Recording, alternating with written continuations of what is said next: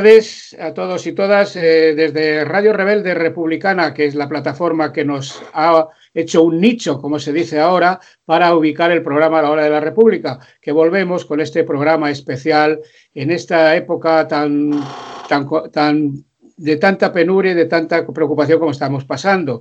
Eh, con permiso de vosotros, Pachi, que está ahí al, al mando del control, Juanjo Picó, buenas tardes. Ya, te, veo. Pues estamos haciendo esta conexión telemática con Pamplona, desde Madrid y Pamplona. Vaya primer, nuestro primer recuerdo para todos, todos y todas aquellos que están infectados por el coronavirus y eh, un abrazo especial a aquellas familias que han perdido a sus seres queridos y además no les pueden acompañar. Dicho esto, bueno, pues vamos eh, con este programa especial de la hora de la República y eh, vamos a tratar de hacerlo lo más parecido posible a como lo hacemos siempre en Radio Vallecas. Y vamos con nuestro comentario que hemos titulado Los amnésicos. Los amnésicos es el título del libro de la periodista y escritora franco-germana Geraldine Schwartz, premio al libro europeo 2018, en el que denuncia la colaboración de su abuelo con el régimen nazi y cómo muchos alemanes se quedaron en la, en, con las empresas de, de, judíos que al final fueron deportados y asesinados por el régimen nazi. La amnesia sufrida por el pueblo alemán no es exclusiva de ellos. Cuando la Segunda Guerra Mundial terminó con la derrota de Hitler y sus secuaces, los aliados vencedores de la contienda pusieron en marcha la desnazificación de Alemania, que paulatinamente fue perdiendo fuerza hasta que en 1949, con Adenauer como presidente de la recién creada República Federal Alemana, se fomentó este periodo de amnesia que comentamos. ¿Por qué traigo esto ahora? Sencillo, porque en 1975, cuando el dictador Francisco Franco muere en su cama, sobre la ciudadanía española cayó un velo de amnesia del que aún hoy no nos hemos recuperado. Se olvidó, toda cruenta, se olvidó todo de la cruenta guerra civil desatada por unos generales fascistas que nos impusieron una dictadura de lo más sangrienta de la historia de la humanidad. Aún hoy hay más de 100.000 asesinados enterrados y cunetas de nuestra geografía y que, en aquel, y que en aquel año de 1975 olvidamos máxime cuando se aprueba la ley de amnistía de 1977 que dejó impunes a todos los, a todos los crímenes del franquismo y a quienes los ejecutaron. Dimos el visto bueno a un rey que había traicionado a su padre, algo común en la historia de los Borbones, que hoy se ha revelado como un presunto corrupto de marca mayor, que debía su trono, como el actual rey Felipe VI, al dictador y genocida general Franco. Hoy la amnesia persiste en la sociedad española. Cada noche, a las 20 horas, salimos a las ventanas y balcones a aplaudir a los trabajadores y trabajadoras de la sanidad pública por su ingente labor. Pero una gran parte de esta sociedad que aplaude, esa sociedad amnésica, votó a quienes recortaron y privatizaron la sanidad, la educación, pensiones, servicios sociales, y aún creen en quien, en quien cometieron estas tropelías con el bien público. Hay que salir de esta amnesia, con los malos políticos de, de, de, en todo orden, desde la jefatura del Estado, que sus horas más bajas sigue considerando a la ciudadanía como meros peones, pasando por el gobierno, la oposición, las comunidades autónomas, diputaciones, ayuntamientos grandes y pequeños, que piensan que los españolitos y españolitas nos pueden manejar a su antojo. Cuando vimos enfermar a la gente, a, eh, comprobar la falta de previsión material, hospitales y personal, porque todo lo público se había recortado al ser más rentable, y preguntamos, ¿para quién? Vimos que la pandemia era real. Ahora tenemos que despertar y exigir recuperar los servicios públicos recortados y privatizados para favorecer a una camarilla de delincuentes, algunos no tan presuntos, puesto que están en la cárcel. No, nos damos cuenta de que cuando necesitamos mascarillas, alcohol y respiradores, no podemos fabricarlos porque somos el bar, la playa y el prostíbulo de Europa. Solo tenemos banderas en los balcones y la industria está en China, Marruecos y otros países, principalmente del sudeste asiático, para abaratar costes. Nos dirán que la culpa es del gobierno actual y hasta que no lo creeremos. Cuando toda esta vorágine del, del coronavirus pase, tras meses de cuarentena, miles de fallecidos y una economía de la clase media y autónoma esté en ruinas, los gurús de turno dirán que son tiempos de sacrificio y de, desesperación. Por lo que, pero para los de siempre y tal vez no lo creamos. Y si la economía se recupera y funciona de nuevo, nos dirán que los, salarios y derechos tendrán que ser más miserables para el bien del país. Es decir, que los ricos cada día serán más ricos y la pobreza se extenderá por millones de, españoles y españolas, con, que muchos de ellos ya en el umbral del hambre. Para los apocalípticos que, aseveran que la democracia no sirve, hay que, hay que cerrar fronteras y que hay que cerrar fronteras, ya que lo que viene de fuera es malo que la gestión de la crisis del coronavirus por el gobierno de coalición fue desastrosa y que hay que votar a los patriotas que añoran el criminal dictadura franquista, que quieren imponer el odio hacia quienes no piensan como ellos. Y si ganan, dirán que todos los males de la pandemia, de la ruina económica, es culpa de los gays, los extranjeros, las mujeres, los científicos, de los intelectuales, de la educación. Para ellos solo sirve la bandera en los balcones y la ciudadanía que no quiera ver más allá de sus narices. Tenemos que superar la amnesia que nos ata, no sea que cuando queramos despertar ya no podamos revelarnos, porque estará prohibido pensar, disentir, ser diferentes, porque tal vez seamos un rebaño de ovejas vigilados por hienas, tal vez entonces sea demasiado tarde. La superación de los planteamientos reaccionarios de nuestra sociedad nos ha de llevar a la consecución de una sociedad sin súbditos, al sentimiento común de ser ciudadanos en un Estado libre e igualitario, fraternal y solidario, que abra la esperanza de un futuro carente de, las amenazas del pasado. Esta sociedad integradora es, en un Estado libre y democrático será ineludablemente la Tercera República. Salud y República.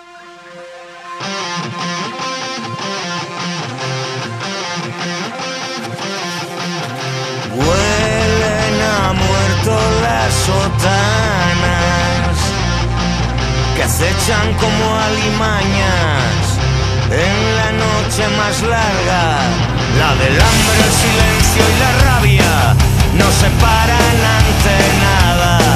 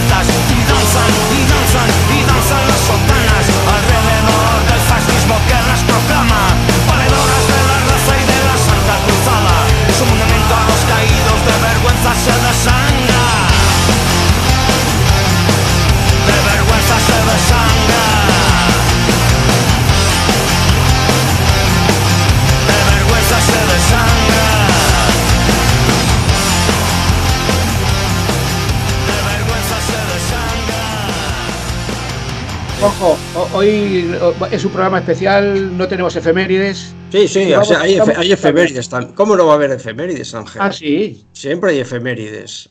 Siempre hay efemérides. Pero vamos, la podemos hacer muy sencillita porque, porque para no perder la comba. Y, pues, por ejemplo, pues eh, recordar que el día 25 de marzo de 1956 fue la firma del Tratado de Roma, que fue el germen de lo que pues, ha sido el mercado común europeo, la Unión Europea, y, en fin, qué duda cabe que en estos momentos esta efemérides viene, viene bastante a cuento precisamente por la poca solidaridad que a nivel europeo se está mostrando con el tema mm, del, coronavirus, ¿no? Es decir, el tema de, la, Europa del mercado, pero no es la Europa, de los ciudadanos, la Europa de las personas. En fin, valga esta, esta referencia para hacer esta, esta mención. 28 de marzo de 1942 eh, murió en la cárcel de Alicante Miguel Hernández, eh, poeta del pueblo, y que tan bellos versos y tan motivadores de lucha y de compromiso pues nos dejó como, como, como herencia. ¿no? El día 30 de marzo de 1996 fue el Día de la Tierra Palestina, ese pueblo claramente subyugado, comprimido, masacrado, con miles de muertos, por la pandemia, pero la pandemia sionista, la pandemia realmente de la ocupación y que realmente pues tienes el Día de la Tierra Palestina pues, su referencia inequívoca. Y recordar, por hacer más largo esto de las efemérides, pues el 3 de abril de 1979, que fueron las primeras elecciones democráticas en España, en este caso pues eh, de orden municipal. En fin, podríamos extender algunas efemérides más, Ángel, pero yo creo que así queda pues eh, reseñado este capítulo que siempre hacemos en nuestro programa. Pues muchas gracias, Juanjo. Y aquí Pachi nos va a meter una ráfaga musical para, para seguir avanzando, ya eh, entrando de lleno en lo que hoy nos trae, que es eh, los servicios públicos, la sanidad, la educación, etcétera. pues Pachi, cuando quieras. Soy Palestina. Palestina.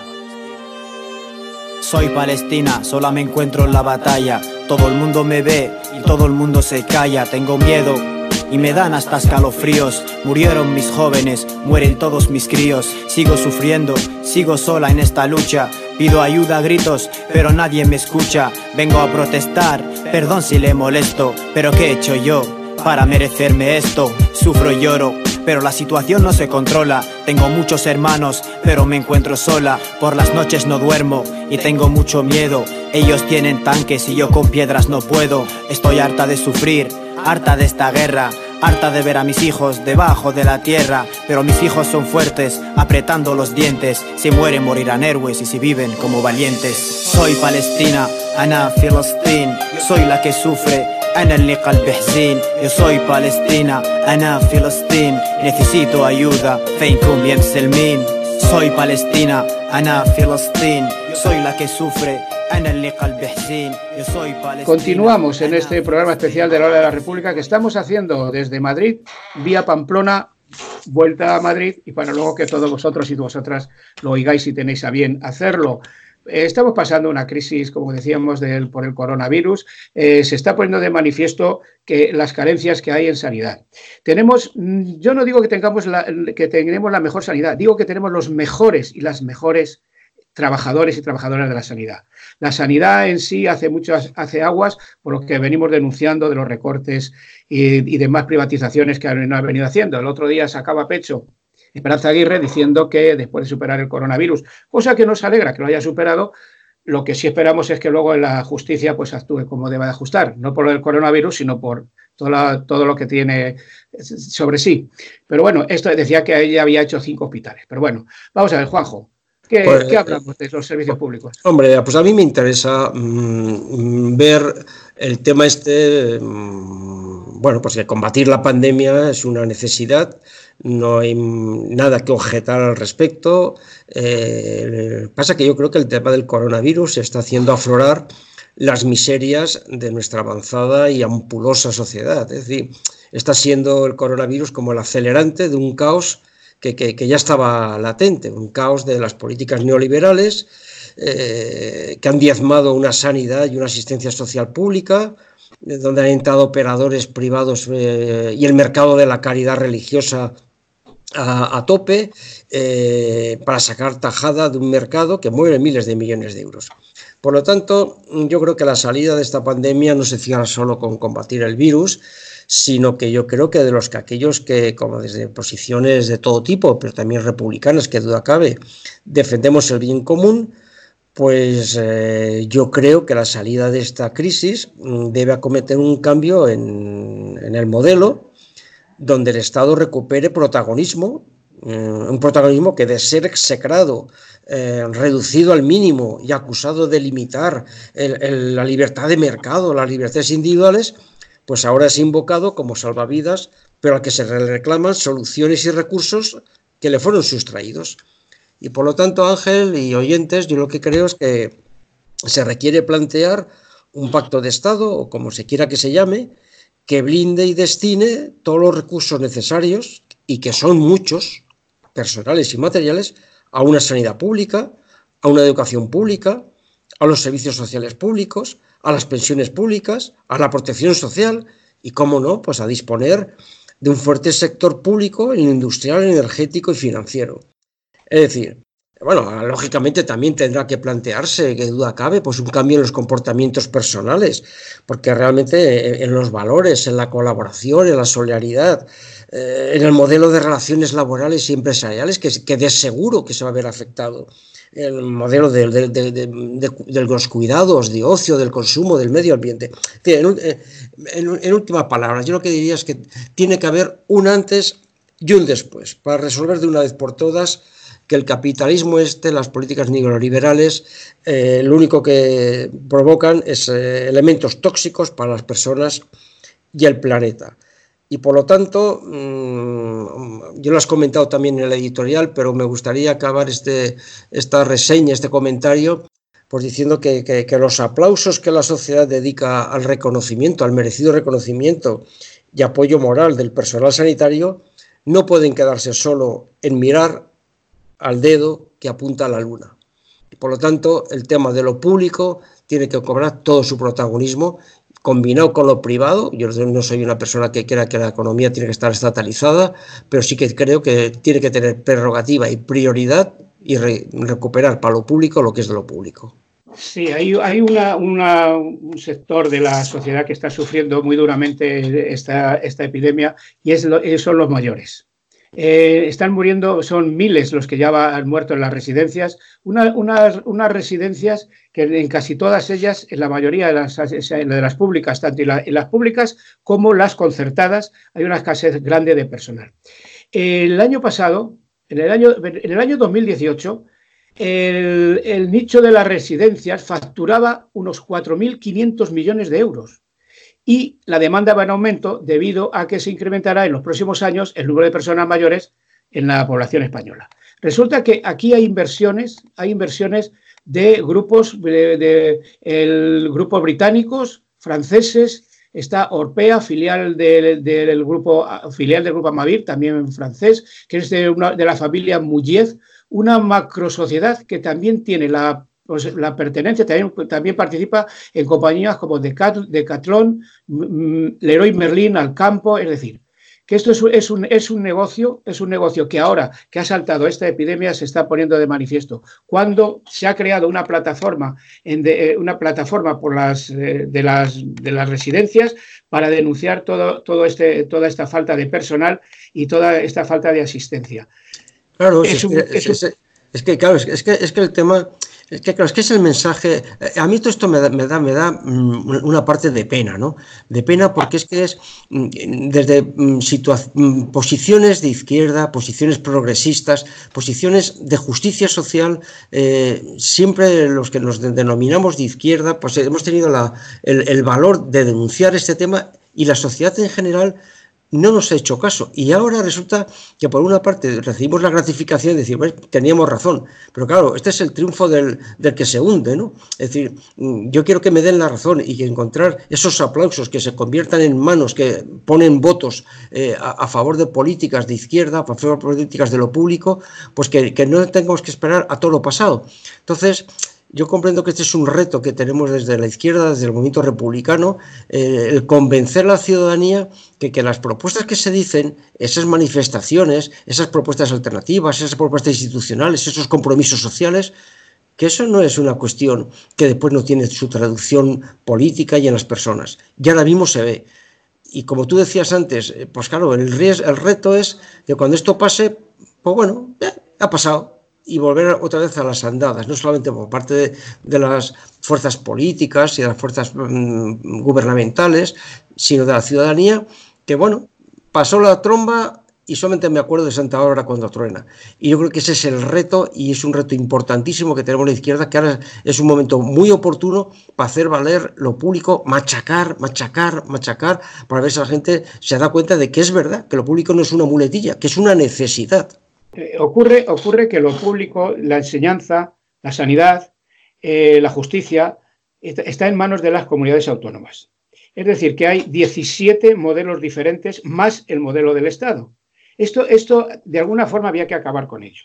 No puede ser que la, presidenta de Madrid, que luego hablaremos de, hablaremos de, la actuación de esta, de esta señora, bueno, pues sea tan prepotente, sacando pecho de que ella fue la primera en decirlo, la primera en verlo, cuando en realidad tenía la sanidad hecha unos zorros como estamos viendo.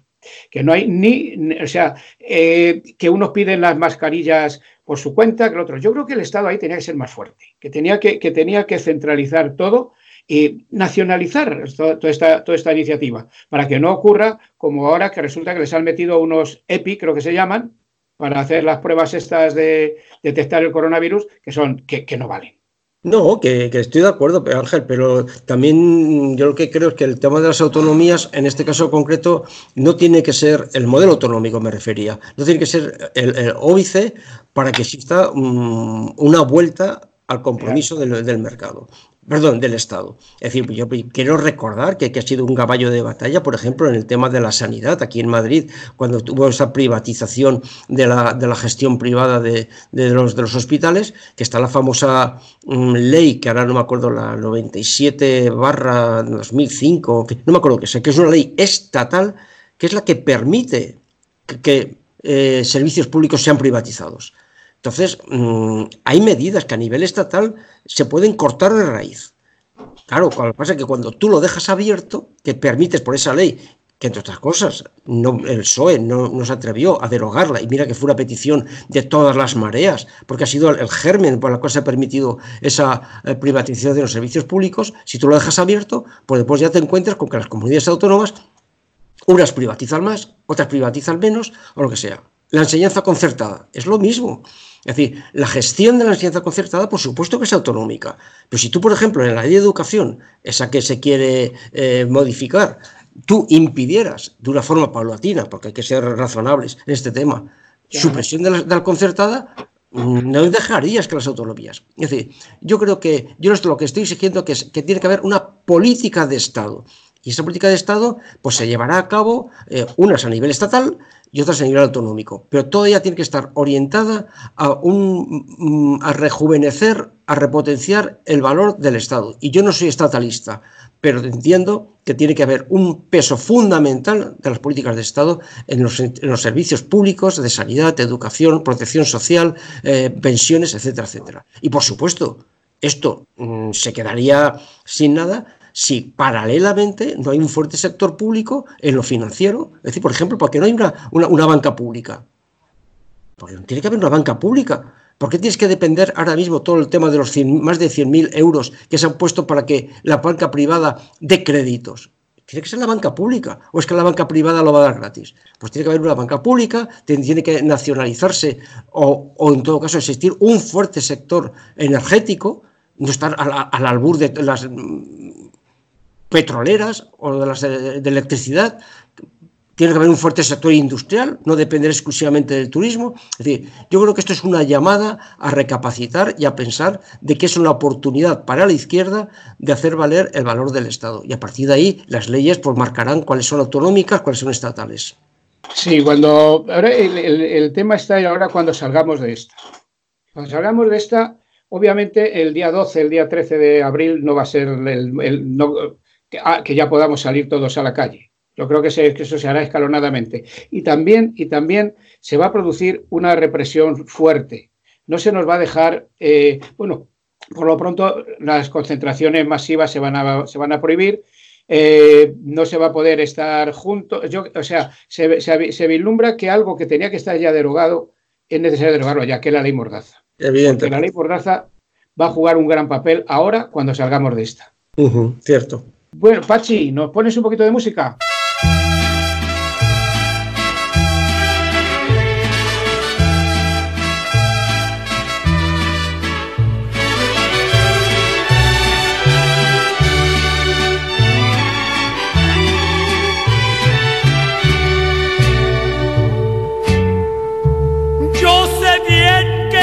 afuera, pero el día que yo me muera, sé que tendrás que llorar.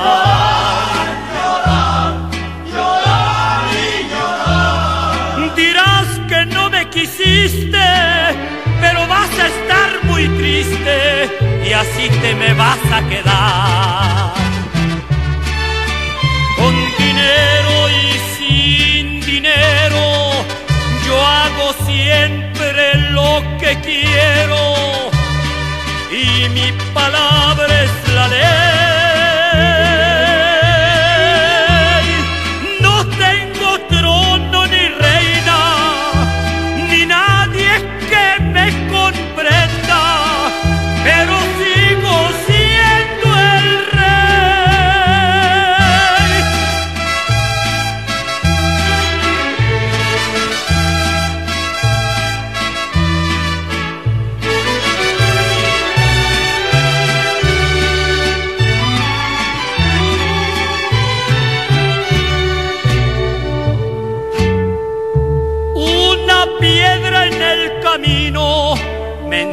Que mi destino era rodar y rodar. Rodar, rodar y rodar. También me dijo un arriero que no hay que llegar primero, pero hay que saber llegar. Con dinero y sin dinero, yo hago lo que quiero y mi palabra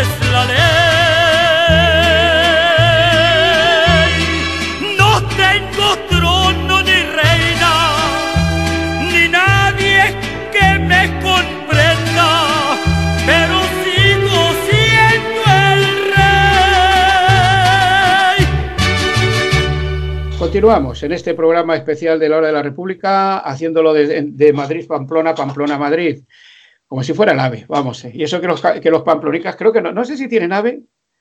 Sí, sí, sí tienen ave, o, algo parecido, pues yo he viajado en ellos, sí, sí, tiene razón.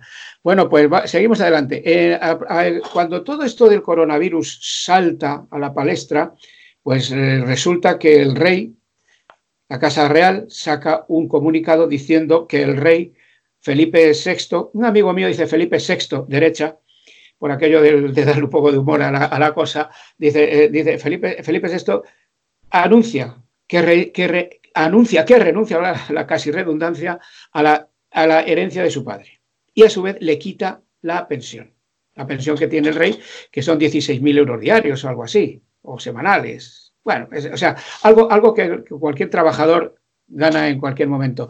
Lo hace justo cuando estalla la pandemia. ¿Todo esto no está calculado, Juanjo? Hombre, yo creo que mm, puede estar calculado, puede estar calculado porque yo creo que con todo el tema este de, la monarquía, eh, pues claro, el, sistema aquí se las ata mm, fino. Y entonces pues sabe cuándo tiene que apretar, cuándo tiene que soltar y cuándo tiene que tapar eh, lo que haya que tapar, que es mucho lo que hay que tapar. Entonces, pues, pues claro, a mí me resultó hasta hasta de, vamos, de vergüenza ajena el propia aparición de Felipe VI en el mensaje hablando del coronavirus. Eh, vamos, cuando, cuando, toda la ciudadanía lo que no necesitaba es tener más información ni apoyos morales de ese tipo, cuando aquí no es un tema de apoyos morales, y menos que, bueno, que se piense que el rey me puede dar a mí un apoyo moral. y cuando todo el mundo estaba pendiente, pues ese el, el, bombazo que ha supuesto ese, ese, ese, comunicado. Un bombazo que lógicamente es un bombazo controlado. Es decir, yo, yo estoy convencido y no creo que sea un, vamos, un, gran descubrimiento que todas las tropelías de este corrupto comisionista internacional, que es el, rey emérito, eh, pues esto está perfectamente eh, documentado y que el CNI eh, lo tiene, pero vamos, fichado, y si no lo tiene fichado la justicia suiza, y si no lo tiene fichado, pues en prebostes españoles, y pongo entre paréntesis y con muchas interrogaciones, el Jordi Pujol, por ejemplo, de que se saben eh, los dimes y diretes de todo este tema. Y entonces, pues claro, este comunicado, pues yo creo que cuando ya no te encuentras, la monarquía se encuentra arrinconada, puntualmente arrinconada, pues sale pues este apagafuegos. Pero vamos, es que esto, esto, esto, es, esto, es, esto no es nada. Es decir, va a salir mucho más y Felipe VI no puede negar mm, que estaba informado porque parece de toda lógica y en todo caso, pues bueno, pues si tiene que renunciar a la herencia, que no solamente sea la herencia de esas dos sociedades fantasmas, sino que renuncie al trono, que es la mayor herencia que ha cogido, ¿no? Sí, el, gran hacedor de la democracia española, padre de la transición, héroe del 23F, bueno, está ahora como presunto gran corrupto y gran evasor fiscal. El comunicado que hizo la Casa Real, creo que fue el día, el día 11 o, en torno al 15 de este mes, eh, hunde definitivamente el poco prestigio que aún le quedaba a Juan Carlos de Borbón. Eh, y es su propio hijo, el rey Felipe, quien confirma lo que ya sabíamos, lo que ya se hablaba. Es decir, que el Juan Carlos I se saltó a su padre para reinar y Felipe VI se quita de en medio a su padre para que no le estorbe en su, en su, en su reinado. El comunicado de la Casa Real detalla algo importante, que es que dice que hacía un año que Felipe VI sabía ya una de, una de las estructuras offshore que su padre utilizaba. O sea que la cosa es muy seria. Pues sí, la cosa claro que es muy seria. Y después está toda, toda la, la, la, pleitesía cortesana de, las fuerzas políticas, de los factores, eh, de los poderes fácticos, de los medios de comunicación que han estado tapando todo este tema. Estamos de una forma miserable. Y ahora, pues muchos de ellos pues, se, se, arrogan eh, los grandes defensores de una democracia, pero que, pero que una democracia también controlada. Porque claro, ahora viene la siguiente fase la siguiente fase es decir, bueno, ¿hasta dónde llega la inviolabilidad o la responsabilidad del emérito? Del emérito y del rey. Y entonces aquí resulta que nuevamente la preitesía cortesana pues puede decir que, bueno, bueno, eh, ya, lo hemos descubierto, ya lo hemos pillado, pero no, no, pero es que esto es, es, inviolable y por lo tanto, pues bueno, que se quede con la mancha negra, pero que, no, no, no, no, esto no vale solamente la mancha moral y la mancha negra. Esto hay que llegar hasta sus últimas consecuencias con una voluntad política, pero claro, es que no existe voluntad política, es que no hace ni una semana ¿eh? o 15 días en la cual en el Congreso de los Diputados, pues por parte del PP, el PSOE, eh, Ciudadanos y Vox, se ha parado la creación de una comisión de investigación. Es decir, que ya es que una comisión de, de condena, no, no, es una comisión de investigación, de conocimiento y después resultará lo que legalmente proceda o, lo que sea. No, es que ni eso. con lo cual, es que aquí se está siempre un poco a trancas y barrancas de, destapar el corcho de, una situación que todo el mundo sabe que es corrupta. Entonces, pues bueno, pues eh, eh, en estas cosas pues estamos aquí pues a, mitad. Es decir, el CNI tiene toda la documentación, pues no solamente por hablar del tema del 23 de febrero, que eso vamos, parece que está más cantado, lo que pasa también la cortesía la pleitesía es tapar todo ese tema. Claro, cuando dentro de no sé cuántos años se, se, destapen todos los documentos y se sepa, pues claro, a todo lo pasado, todo, todo lo que pasa. Es decir, a mí me da mucha pena este país en el cual no es capaz incluso de asumir, no el país, sino determinados estamentos, asumir sus propias responsabilidades ante la historia. Ante la historia que es ante el pueblo, claro, que duda cabe, ¿no? ya, ya, ya esté bien de asumir las responsabilidades ante Dios, que eso ya por los que crean, ¿no? Entonces, pues eh, Ángel, yo lo que creo que en este caso, eh, nuevamente desde el movimiento republicano, lo que tenemos que es animar y apoyar y exigir pues a las fuerzas políticas y en este gobierno de progreso a que esto tiene que salir, esto tiene que salir, tiene que ver al menos, al menos la información. Y después pues, pues resulte lo que resulte. Entonces, quedarse a mitad, esto solamente es el cotilleo.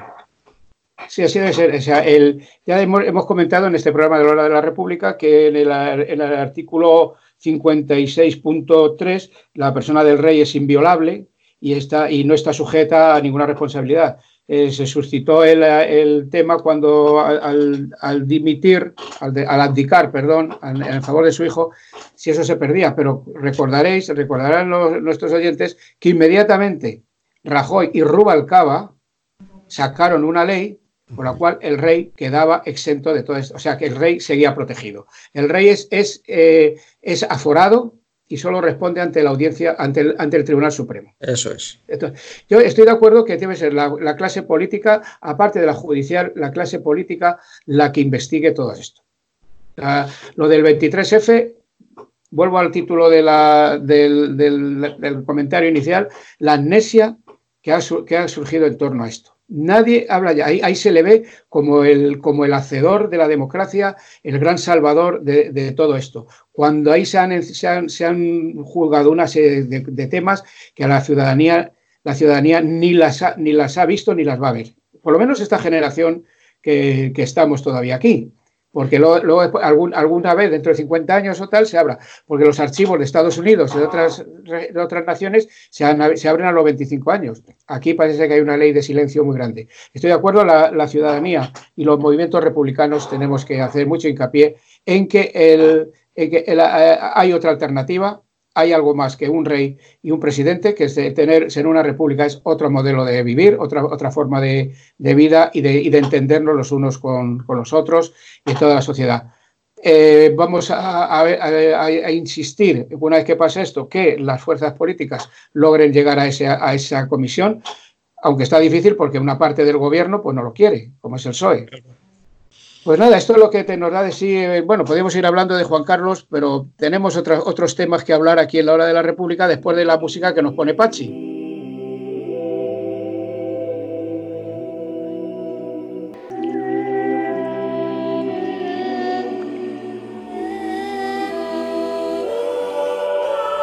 Soy el residente del pecado, el máximo exponente. Tengo suerte, si supieran lo que tengo en la cabeza, me daban pena de muerte. No soy un dulce navideño dentro de un calcetín. No soy cookies and cream, soy el que llega a tu casa a orinarte el jardín. Aunque no tenga con quién batallar, siempre estoy en el ring.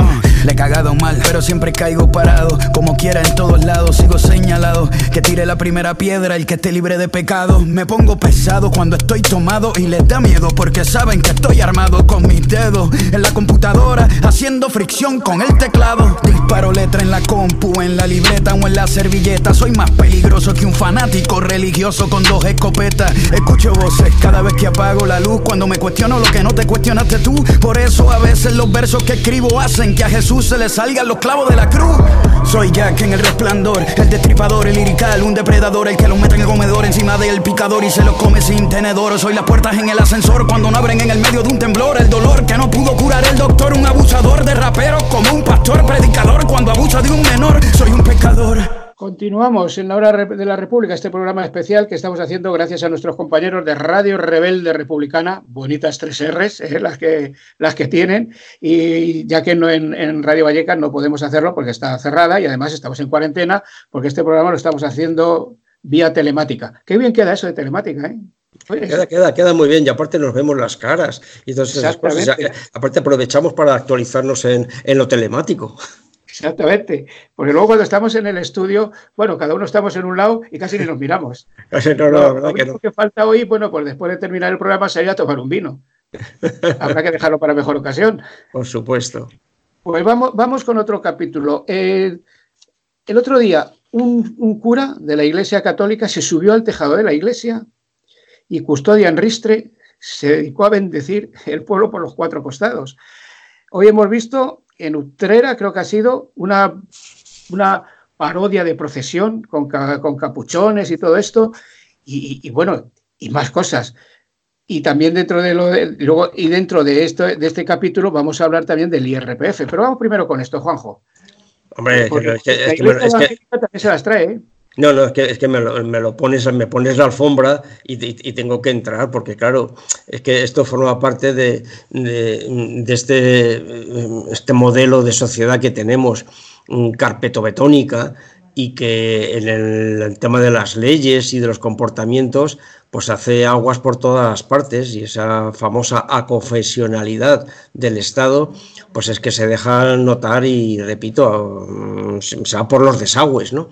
No solamente en el tema del IRPF, que después hablaremos, sino en estos temas que, claro, que trascienden la propia cuestión de los creyentes. Es decir, a mí el que, por ejemplo, que una determinada secta pues, eh, que haga sus rituales, mm, pues siempre, siempre y cuando se respeten los derechos humanos, pues bueno, pues eh, son sus propios rituales y bueno, son, son los suyos.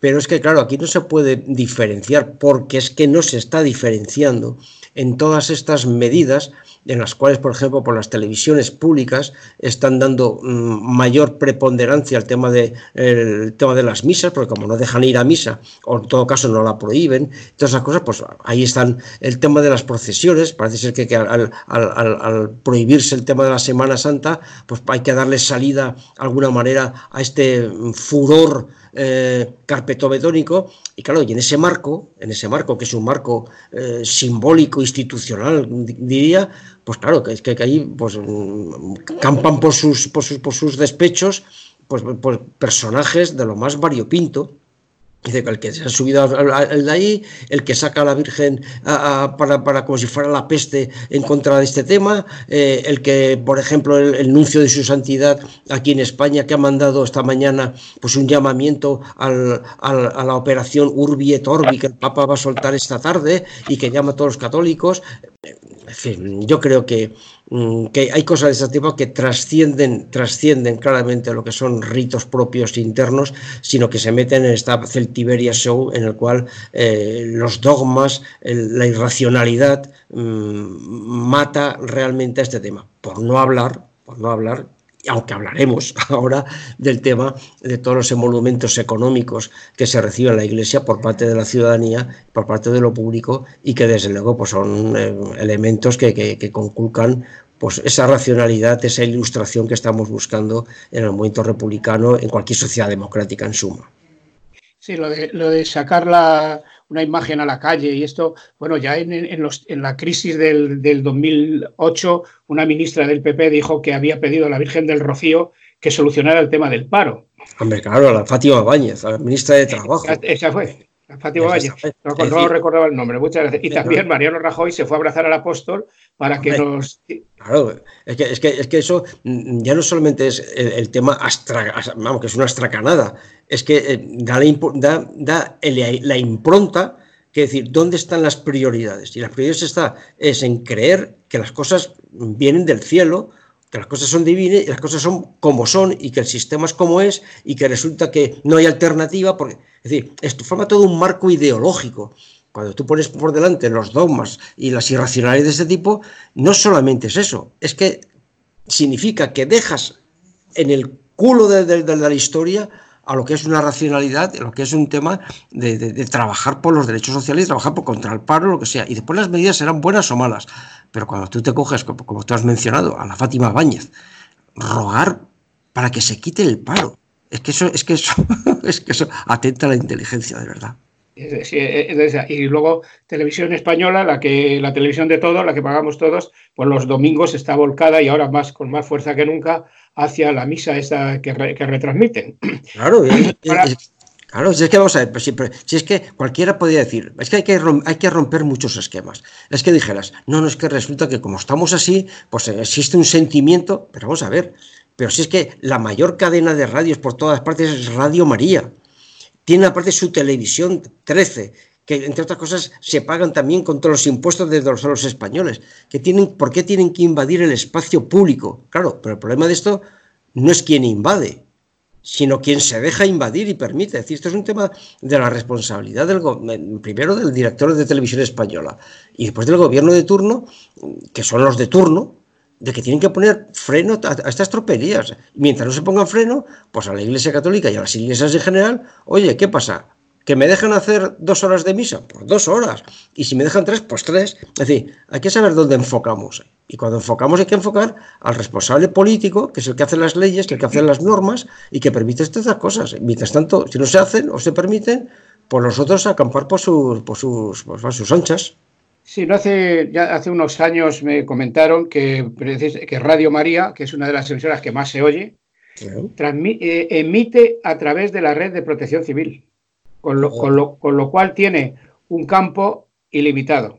Esto me lo dijeron hace unos años con todas las reservas del mundo, pero mm. bueno, quien me lo dijo merece toda, la, toda, mi, toda mi solvencia. Y esto, ha habido una cosa muy curiosa, no sido así del Opus Dei, que ha salido que la misa dominical no se siga en la casa en pijama.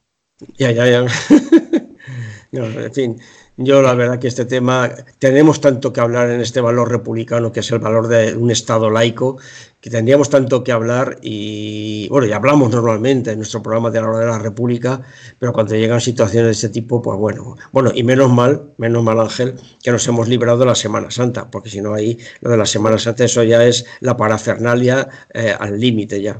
Sí, hace, hace exactamente un mes estaba yo por tierras castellano-leonesas y ya la televisión local la televisión autonómica y la televisión de la propia Zamora anunciando todas las procesiones que iban a retransmitir en estos días. Radio Televisión de Zamora era todo las 24 horas Semana Santa.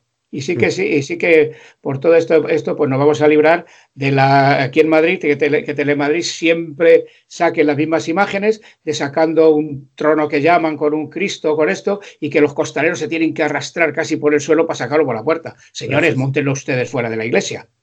Digo yo. Y no, y no, y no eso. Y, luego después los periodistas o pseudo periodistas que, que cubren estas noticias, bueno, con un, con un despliegue de ignorancia y, de emoción indescriptible. Pachi, ponnos un poquito de música. Money. Money makes the world go around, the world go around, the world go around. Money makes the world go around, it makes the world go round. A mark, a yen, a buck, or a pound, a mark, a yen, a buck, or a pound is all that makes the world go around. The clinking, clanking sound can make the world go round. Money, money, money, money, money, money, money, money, money, money, money, money, money. If you happen to be rich and you feel like a night entertainment, you can pay for a gay escapade. If you happen to be rich and alone and you need a companion, you can ring ting-a-ling for some mate. If you happen to be rich and you find you are left by your lover and you moan and you groan quite a lot. You can take it on the chin, call a cab and begin to recover on your 14 carat yacht. What? Money makes the world go round, the world go round, the world go round. Money makes us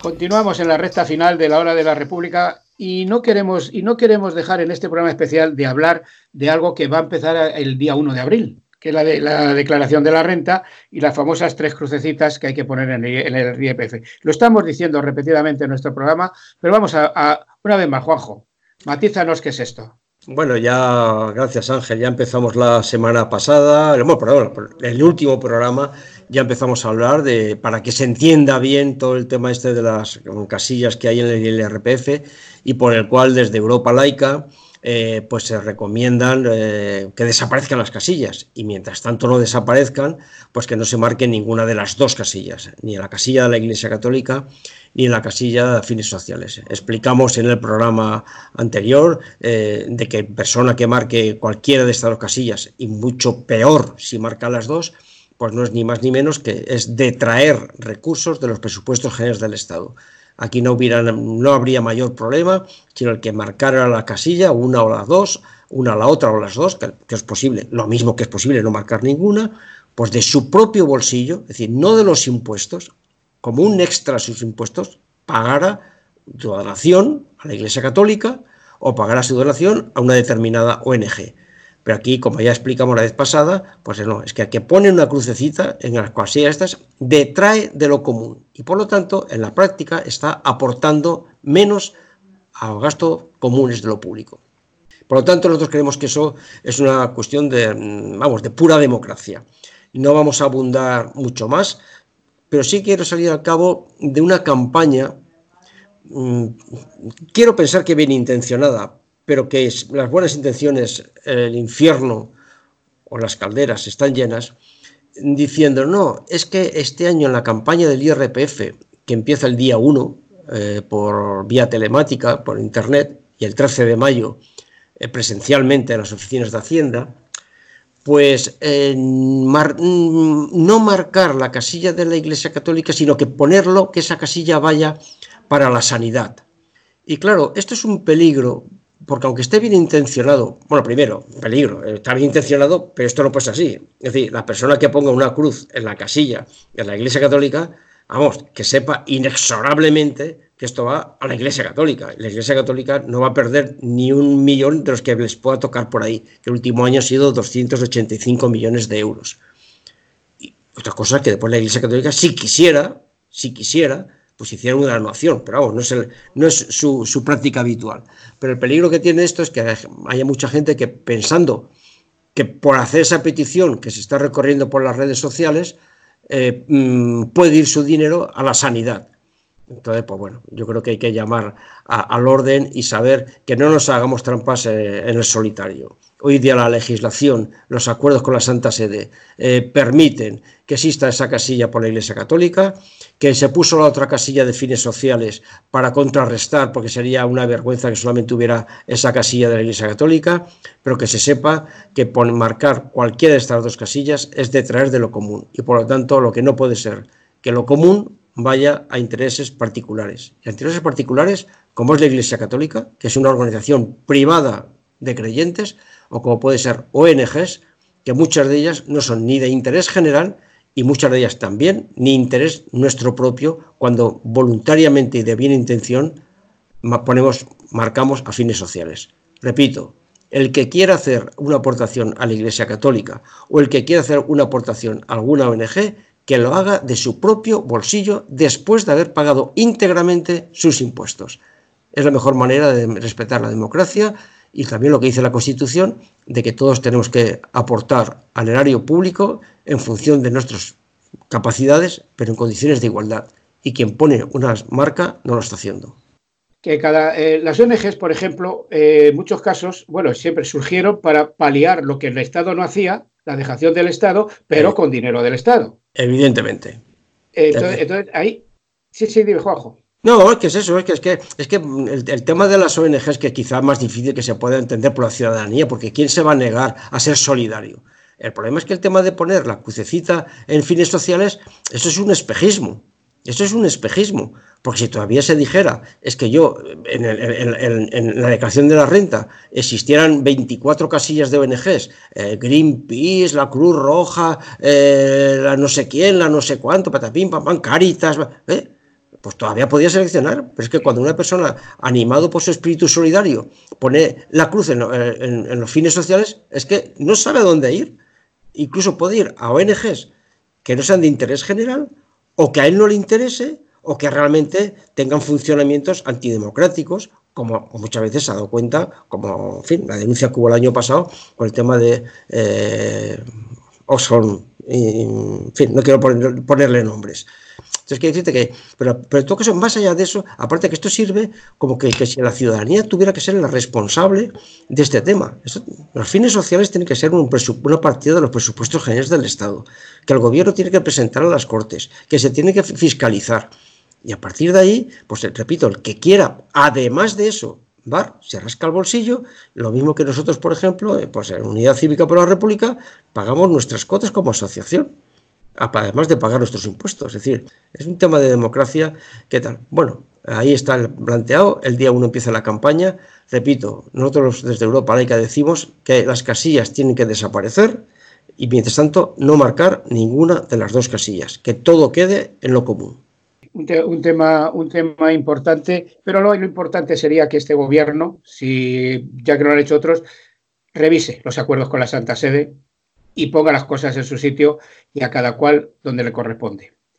Vamos con una pausa musical que creo estamos ya al final de nuestra emisión especial de la hora de la República. Adelante, Pachi.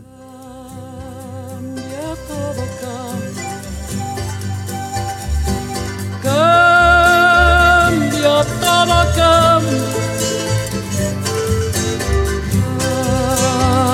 cambia todo, cambia cambia, todo cambia.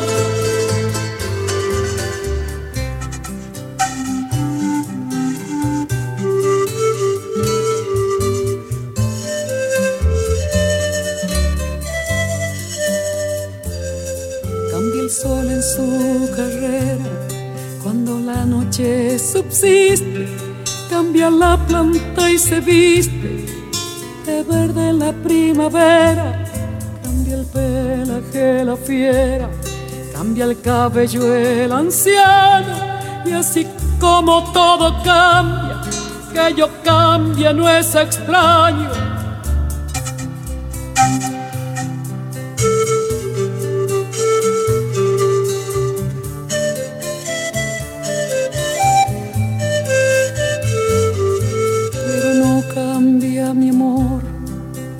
más lejos que me encuentre, ni el recuerdo ni el dolor de mi pueblo y de mi gente. Lo que cambió ayer tendrá que cambiar mañana, así como cambio yo en esta tierra lejana. Cambia todo, cambia. cambia, todo cambia. Cambia, todo cambia. Cambia, todo cambia. Pero no cambia mi amor, por más lejos que me encuentre, ni el recuerdo ni el dolor de mi pueblo y de mi gente lo que cambió ayer así como cambio yo en estas tierras lejanas.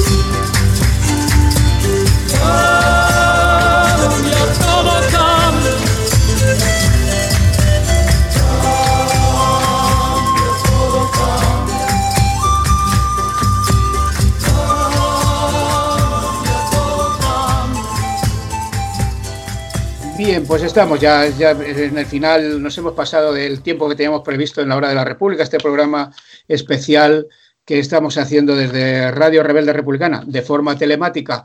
Pachi, el- en los mandos en, allí en Pamplona, muchas gracias Pachi por tu ingente labor.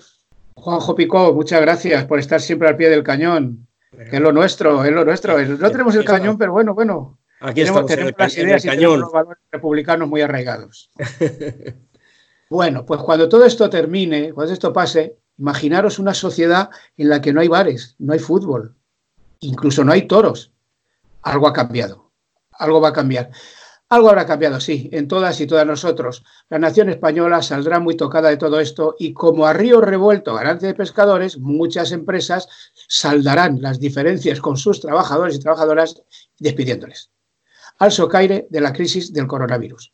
España se encamina hacia los 6 millones de parados, según las estimaciones de sindicales, con los, los parados actuales y los que van a venir. Tres- eh, los ERES, los ERTES, no lo van a pagar las empresas, lo va a pagar el Estado, que es de todos. Los 200.000 millones, aparte de muchos más, anunciados por el presidente de gobierno de coalición, Pedro Sánchez, los administrará la banca, la banca privada, que dará créditos avalados en, un, en su 80% por el Estado.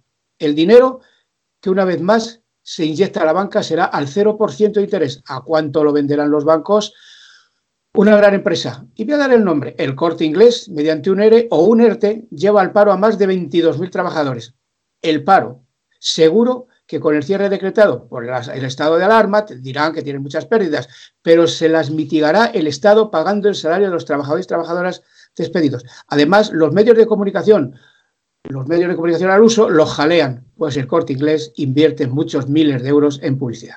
¿Y las grandes constructoras qué? Pues que, pues que el confinamiento no va con ellas y diariamente acuden al Tajo miles de trabajadores sin que se garanticen las mínimas precauciones antivíricas. Y para remate, pues mira, pues de China llega el, el deseado test, que parece que no sirven. Aquí cada cual hace lo que quiere. Y si hubiera sido, no hubiera sido un buen paso adelante por parte del gobierno el haber nacionalizado toda la sanidad pública, que ojo, en algunos hospitales públicos están despidiendo gente.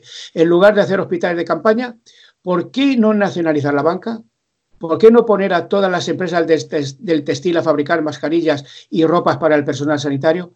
Si estuviéramos en estado de guerra, las industrias textiles estarían fabricando paracaídas, por ejemplo, y la industria del automóvil fabricaría tanques y cañones.